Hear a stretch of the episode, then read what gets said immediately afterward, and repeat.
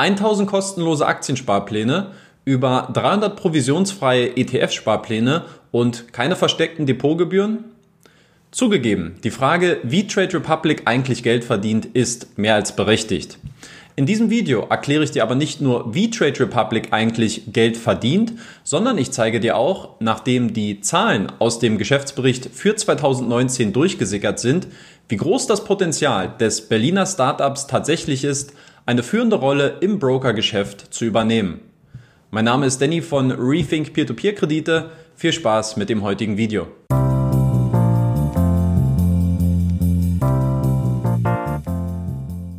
Bevor wir in das Thema einsteigen, noch kurz der Hinweis, dass ich vor einiger Zeit ja eine Umfrage via YouTube gestartet habe, ob ich nicht mal die Berliner Büroräume von Trade Republic persönlich besuchen und bei dieser Gelegenheit auch gleich ein Interview mit einer Person aus dem Management von Trade Republic führen sollte. Mehr als 450 Personen haben sich an dieser Umfrage beteiligt, haben ihre Stimme abgegeben und das Ergebnis ist mit mehr als 86 Prozent der Stimmen, die auf Ja entfallen sind, mehr als eindeutig. Leider muss ich sagen, hat die PR-betreuende Agentur von Trade Republic mir bis jetzt nur ein Online-Interview angeboten, ähm, was immerhin etwas ist, aber ich möchte gerne äh, wirklich vor Ort vorbeischauen und mir das Ganze auch vor Ort mal ansehen. Deswegen meine Bitte an euch, lasst uns bitte mit diesem Video gleich ein starkes Zeichen für meine Ernsthaftigkeit setzen. Deswegen gebt diesem Video bitte jetzt schon einen Daumen nach oben, wenn ihr wollt, dass ich Trade Republic auch vor Ort mal ordentlich auf den Zahn füllen soll. Vielen Dank. Dann fangen wir an und schauen zunächst mal auf die Ergebnisse aus dem ersten Geschäftsjahr von Trade Republic, welche jetzt im Oktober 2020 durchgesickert sind. Durchgesickert, das sage ich deshalb, weil es bis zum heutigen Tag noch keine offizielle Verkündung seitens Trade Republic zu diesem Thema gab. Allerdings hat das Branchenmagazin finanzszene.de wohl schon exklusive Einblicke bekommen, die bei solchen Themen in der Regel auch immer sehr gut vernetzt und auch informiert sind. Auch die Gründerszene hat zum Beispiel die Informationen bereits aufgenommen. Schauen wir daher zunächst erstmal auf ein paar allgemeine Rahmendaten des Geschäftsberichts.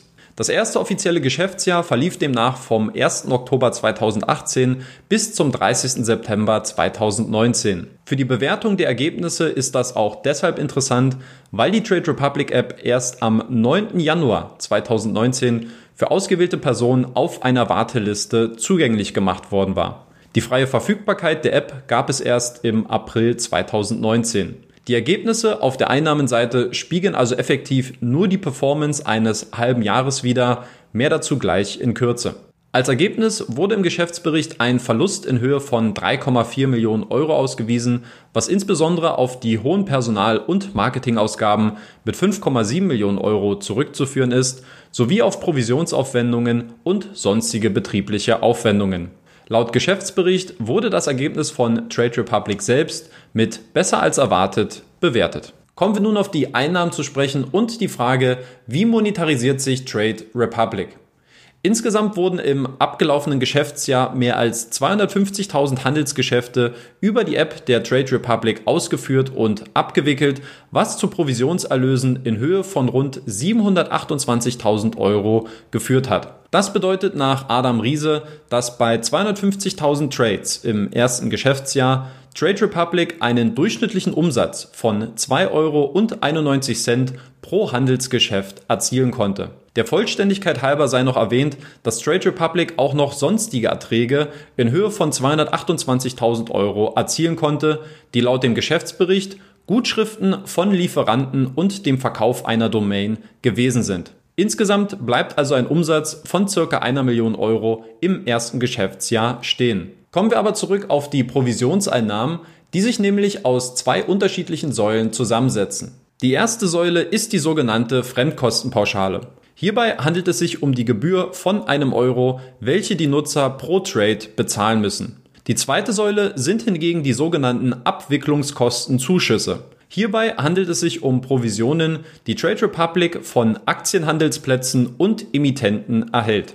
Während die erste Säule recht verständlich ist, fragst du dich vielleicht, was genau Abwicklungskostenzuschüsse eigentlich sind. Auf die Frage, wie provisionsfreier Handel funktionieren kann, schreibt Trade Republic auf seiner Webseite folgendes.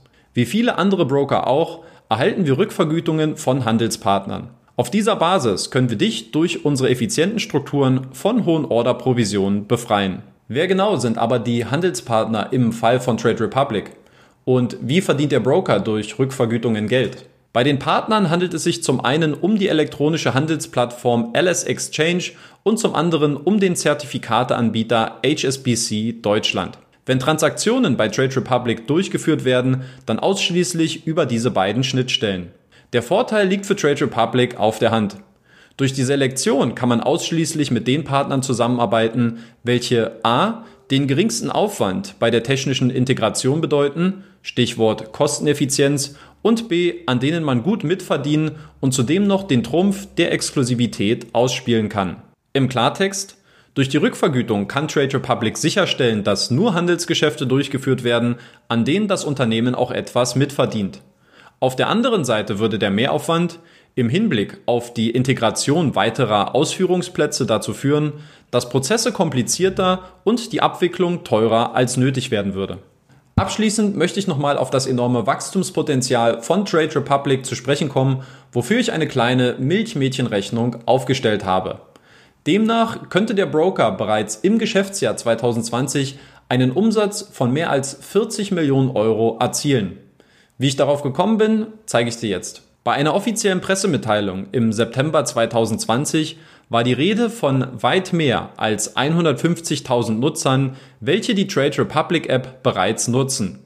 Eine Zahl, die inoffiziell wohl bereits im April 2020 erreicht worden war. Gehen wir daher mal konservativ von einer aktuellen Anzahl von 250.000 Nutzern aus. Für die Variable der Trades beziehe ich mich auf den Halbjahresbericht der Comdirect. Demnach haben Kunden der Comdirect im ersten Halbjahr 2020 29,8 Trades durchgeführt, was circa 5 Orderausführungen pro Monat entspricht. Setzt man dieses Verhältnis jetzt auch bei Trade Republic ein, also 250.000 Kunden mal 5 Trades pro Monat mal 2,912 Euro pro Order ergibt das 3,64 Millionen Euro pro Monat beziehungsweise einen Umsatz von 43,68 Millionen Euro im Jahr. Natürlich können hierbei alle Variablen variieren, sodass zum Beispiel der Umsatz pro Order sinkt oder die Anzahl der Trades insgesamt niedriger ist. Dennoch offenbart sich hier ein enorm großes Potenzial, sodass die Erwartung eines Geschäftsjahreserlöses in Höhe von 9 Millionen Euro für das Jahr 2020 wohl bei weitem übertroffen werden wird. Vielen Dank, dass ihr euch das Video bis zum Ende angeschaut habt. Wenn euch das Video gefallen hat, gebt dem Video gerne einen Daumen nach oben oder teilt es auch mit euren Freunden. Fragen und Anmerkungen zu Trade Republic gerne in die Kommentare und wir sehen uns dann beim nächsten Video.